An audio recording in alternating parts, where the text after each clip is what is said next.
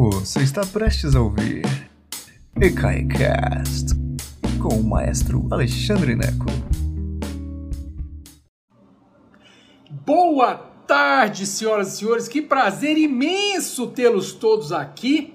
Hoje é sexta-feira. Sexta-feira é um dos meus dias favoritos aqui no canal do ECAI, que é quando a gente fala. É, o nome da série é O Maestro Explica Grandes Obras. Eu sou o maestro Alexandre Neco e a grande obra de hoje é O Moldávia, ou em alguns idiomas você vai ver como The Moldau, Die Moldau.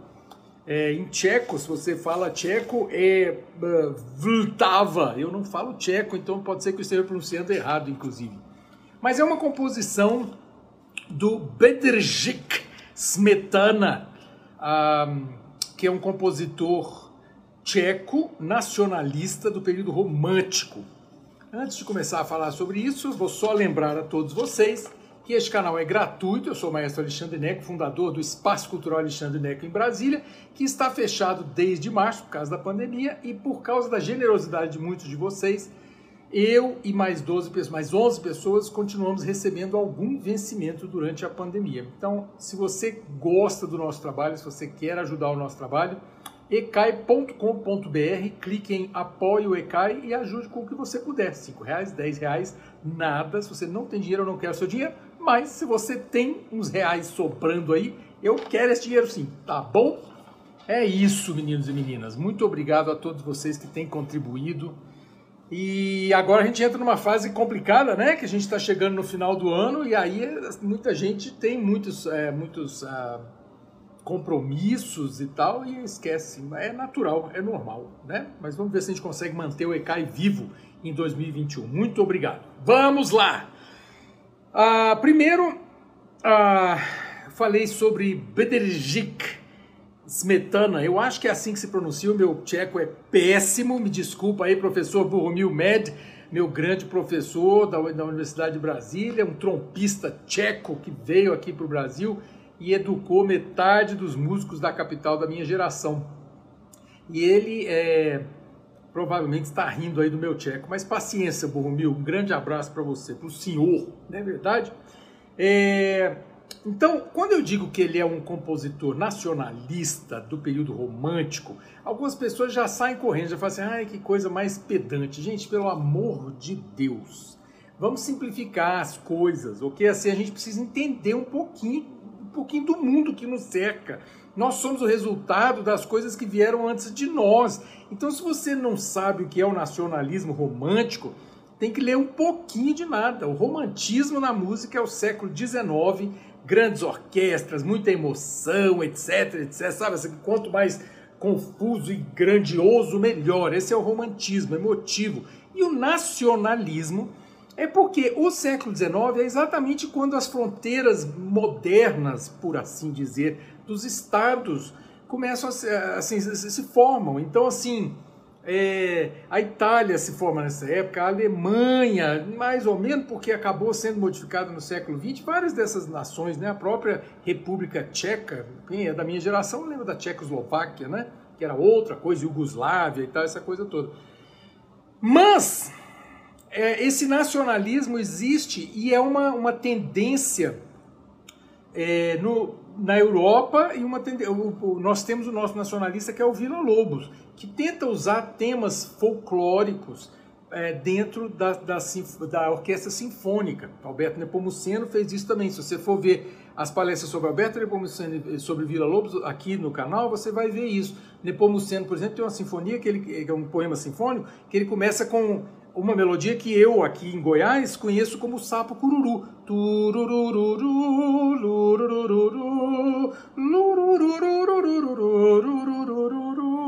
Nepomuceno começa a sinfonia dele com isso. Você fala assim, gente, uma sinfonia com sapo cururu? É.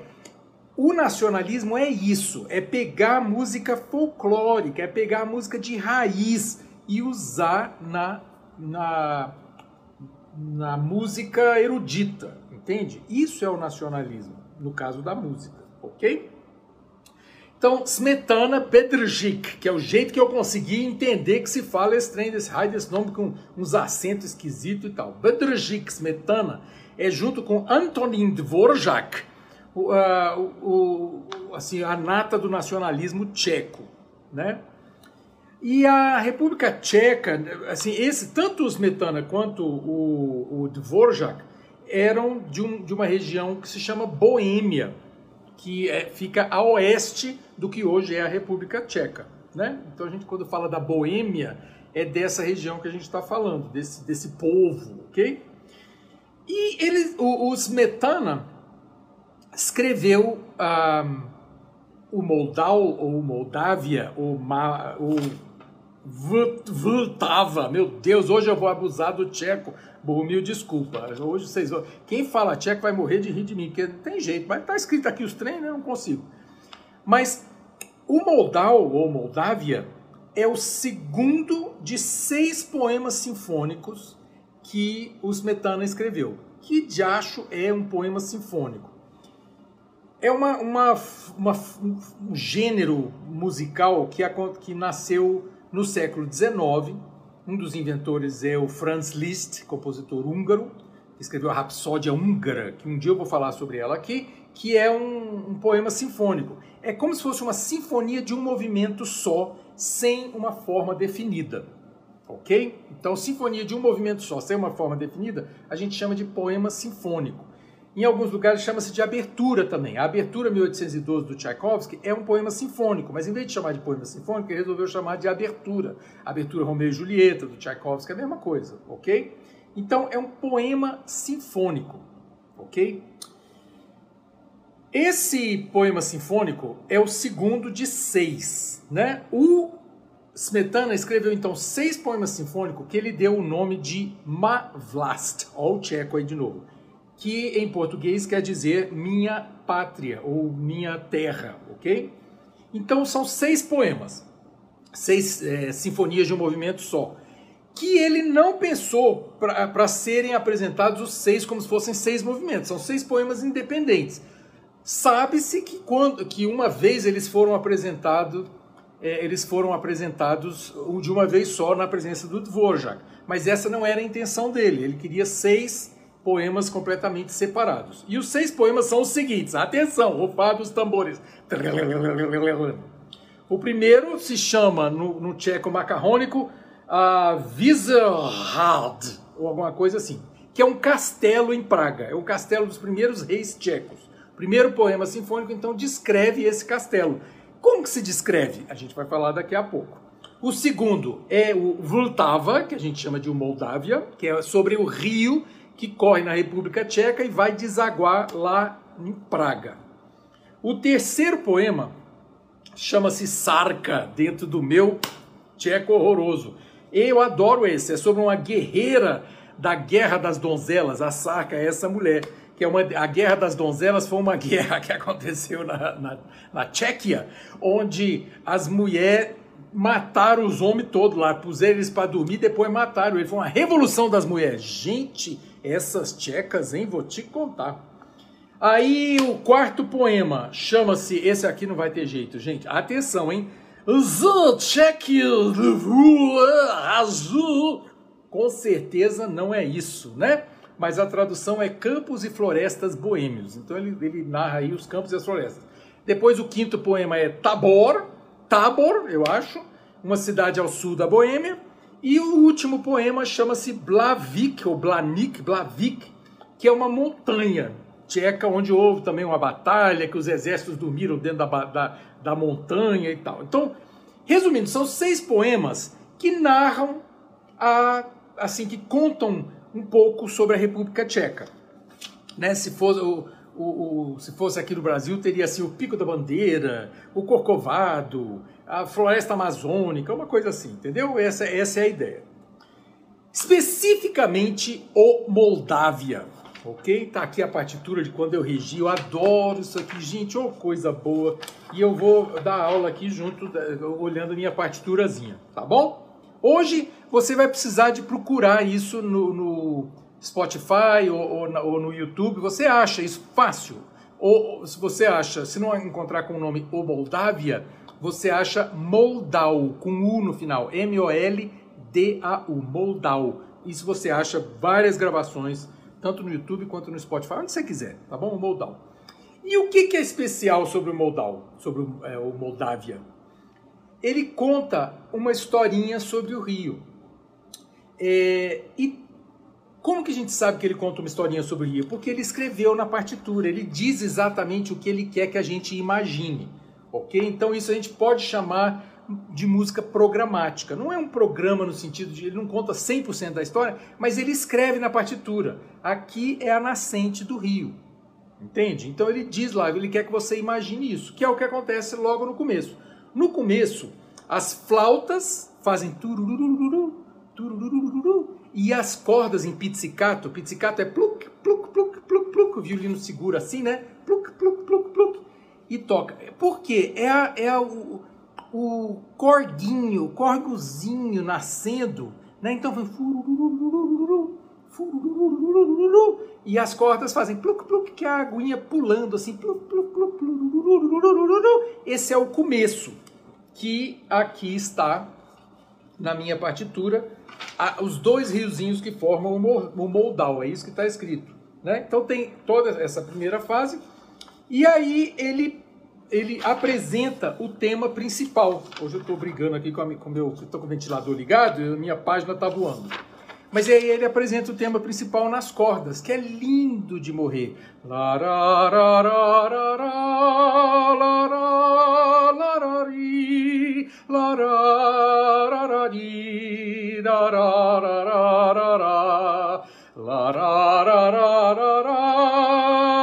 É lindo, gente, é lindo. Não tem como lembrar com esse tema que é apresentado nas cordas, não tem como não fazer uma comparação com o trenzinho do caipira do Vila Lobos. Okay? O trenzinho do caipira é muito posterior, ele escreveu, é, eu acho que é 1920, por aí, talvez um pouco depois. Mas a. É, não, foi a Baquiana. O trenzinho do caipira é a Baquiana número 2, quarto movimento. Então, 1932, 33, por aí. Né? Então, 50 anos depois disso daqui. Mas ele tem a mesma ele tem essa ideia dessa melodia lírica. Então, o modal é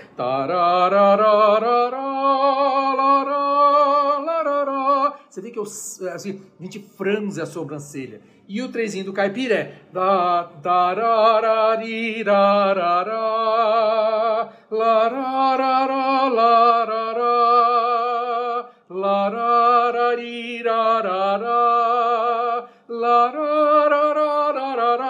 é me, o mesmo caráter da melodia que o, o Smetana escolhe para o Moldau, é o mesmo caráter da melodia que o Vila Lobos escolhe para o trenzinho do caipira. Essa coisa romântica, essa coisa. Ai, que Brasil bonito, né? E o, o trenzinho do caipira, ele descreve a mesma viagem que o Moldau, o Moldávia descreve. Ele vai passando pelos campos brasileiros, não é isso? Então essa é a primeira, a primeira é, logo no começo do poema sinfônico. Ele não é longo, ele dura uns 10 minutos mais ou menos. Ele sai dessa fase do, desse tema e ele chega numa caçada na floresta. Como é que a gente sabe? Está escrito aqui, caçada na floresta, na partitura. Ele botou aqui, caçada na floresta. E aí é pá, pi. E como que a gente sabe que é uma caçada? Além do fato que ele escreveu aqui porque ele usa trompas. Trompa na Europa está sempre associada com o outono e com caçadas, porque as caçadas acontecem no outono. Então é a trompa que chama, lembra aqueles cachorros de caça e tal? Tem a trompa da cacha, a trompa de caça. Então a trompa está associada com caça. E, sem surpresa, a gente ouve esse tema pá, pá, pá, pá, pá, pá, pá, nas trompas, como se estivesse chamando a caçada. É como se a gente estivesse descendo o rio num barco e vai vendo, ah, tá aqui ó, uma caçada acontecendo ali. Ok? Então, esse tema, inclusive, da caçada, é um tema meio que de passagem. Ele é bem rápido, ele, ele vai um minuto mais ou menos, e a gente passou pela caçada e chega num casamento camponês. Porque ele diz que é um casamento camponês. Está aqui, casamento camponês. E a música é pam pam pam pam pam pam pam pam pam pam uma coisa meio polca que é uma dança camponesa Entende? Aí alguém fala assim, mas, ah, mas como é que você sabe que isso é uma dança camponesa? Quer ver uma coisa? Se eu cantar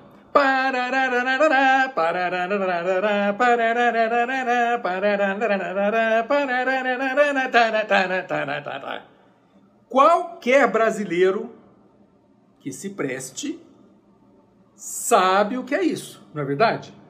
Eu cantei uma melodia que você pode localizar que época do ano, você pode dizer qual lugar é, do Brasil, até uma cidade específica, não é verdade? Isso é um frevo, né?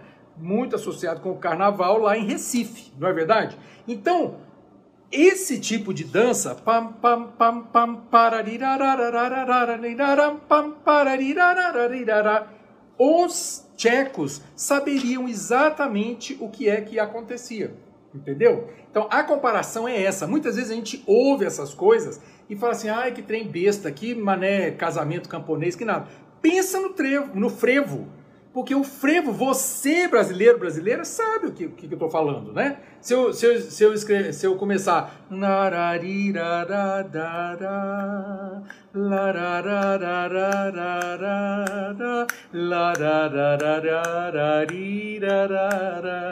Já mudou, nós estamos no Rio de Janeiro urbano da década de 50, 60, entende? Então, assim, é outra história, é a mesma coisa. A gente não precisa da letra para localizar uma, uma música no tempo e no espaço. A mesma coisa acontecia no século XIX. Uai, como não?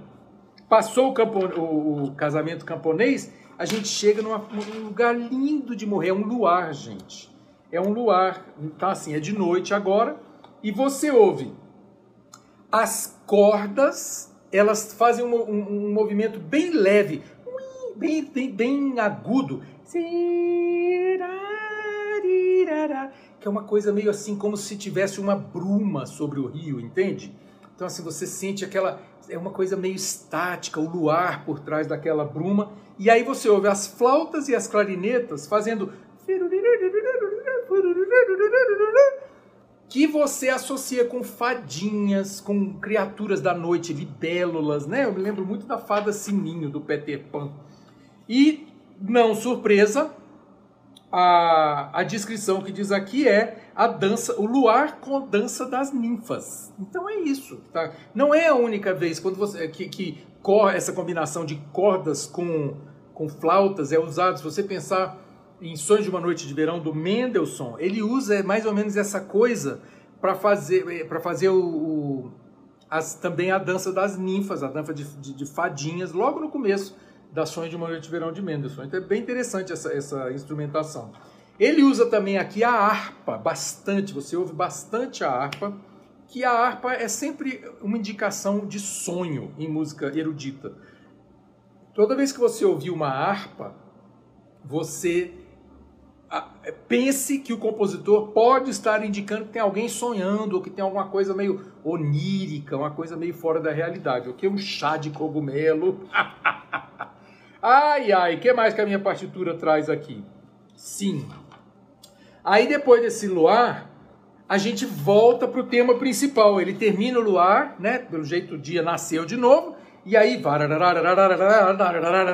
e ele retoma.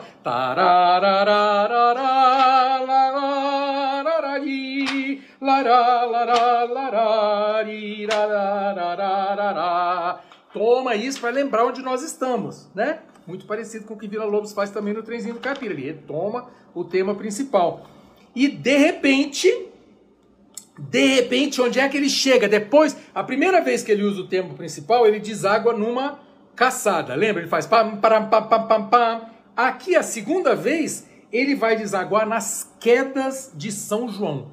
As quedas de São João eram uma espécie de uma corredeza, corredeira que tinha, que é, teve o mesmo fim das nossas sete quedas aqui no Brasil. Era Todo mundo gostava, achava linda a sete quedas, virou uma represa. As quedas de São João, lá, em, lá na República Tcheca, também viraram uma represa. Então não existe mais. Então jamais teríamos esse som de pá pá pá pá pá pá pá pá pá pá pá pá pá Você vai sentir o barquinho, nosso barquinho que nós estamos navegando, ele vai acelerando, acelerando, acelerando até que chega onde mesmo? ele chega no Moldal, no Moldávia, em português, em todo, todo o seu esplendor. E olha que coisa interessante. O que que, o que, que ele faz? Ele, a, a melodia original é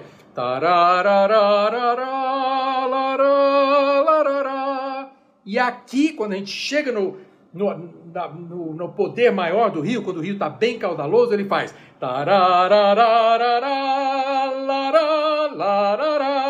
Ele muda para maior.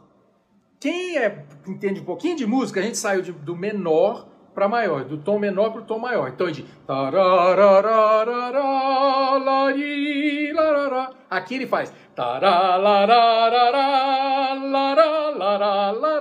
é a mesma melodia quase, mas é como, por exemplo, Terezinha de Jesus, de uma queda foi ao chão, tom menor. Terezinha, Terezinha Ixi, não consigo. Terezinha, aí isso. Terezinha de Jesus não caiu em lugar nenhum. Ok? Então é isso. Terezinha, Terezinha. Entendeu? O que ele fez foi isso. Ele mudou do tom menor para o tom maior. Que é uma celebração. E ele vai desaguar no uh, vis, vigerado, eu não sei como é que fala isso, viserado, viscerado, alguma coisa assim, que é o castelo onde os, os primeiros reis tchecos uh, reinaram e que é o que é curioso é isso, ele faz uma citação do primeiro poema. Lembra que eu comecei essa aula falando que o, o Smetana escreveu seis poemas sinfônicos? O primeiro é esse tal desse Viserade, que é o castelo que está em Praga. Então, quando a gente chega nesse castelo, ele faz pam, pam, pam, pam, pam, pam, pam, pam, que é um tema que nós, que já ouvimos o primeiro poema sinfônico, vocês vão lá atrás do poema, primeiro poema sinfônico do, do, do Smetana, é esse tema que ele usa. Então ele sabe, quem é tcheco sabe que está chegando em Praga. nacionalismo é isso, é você saber ah, do, do, que você está tratando. Né? Nós temos um nacionalista não brasileiro que é o Louis Moreau Gottschalk, um, um, americano de Nova Orleans que escreveu a grande fantasia triunfal sobre o hino nacional brasileiro. Que nós, brasileiros, quando a gente ouve isso, pam, pam, param, param, param, pam, pam, pam, pam, pam, pam, pam, pam. É lindo de morrer, é o nacionalismo, é isso. É uma coisa muito bonita, faz a gente arrepiar os cabelos, tudo, tá bom? É isso, meninos e meninas. O Moldávia, uma peça lindíssima que você vai ouvir agora e prestar atenção em cada um, cada um desses pedacinhos que eu pontuei para você. Isso está escrito na partitura, tá bom? É uma peça linda, é uma das peças mais fáceis de você compreender e curtir o que é a música erudita, o que é, sabe, essa essa coisa mágica, porque em 10, 12 minutos você é levado numa viagem mesmo, uma viagem mesmo, tá bom? Eu espero que vocês curtam o Moldávia e que vão ouvir agora, tá? Vocês vão, lembra que vocês vão achar em gravação provavelmente como Moldau com U, ok? No final. Um beijo enorme para todos vocês. A semana está terminando e eu espero que vocês tenham um fim de semana maravilhoso e a gente se vê de novo na segunda, tá bom? Beijão para vocês, gente. Boa noite. Obrigado por nos escutar. Agora, seja sempre o primeiro a saber da programação. Assine nossa newsletter em ecai.com.br.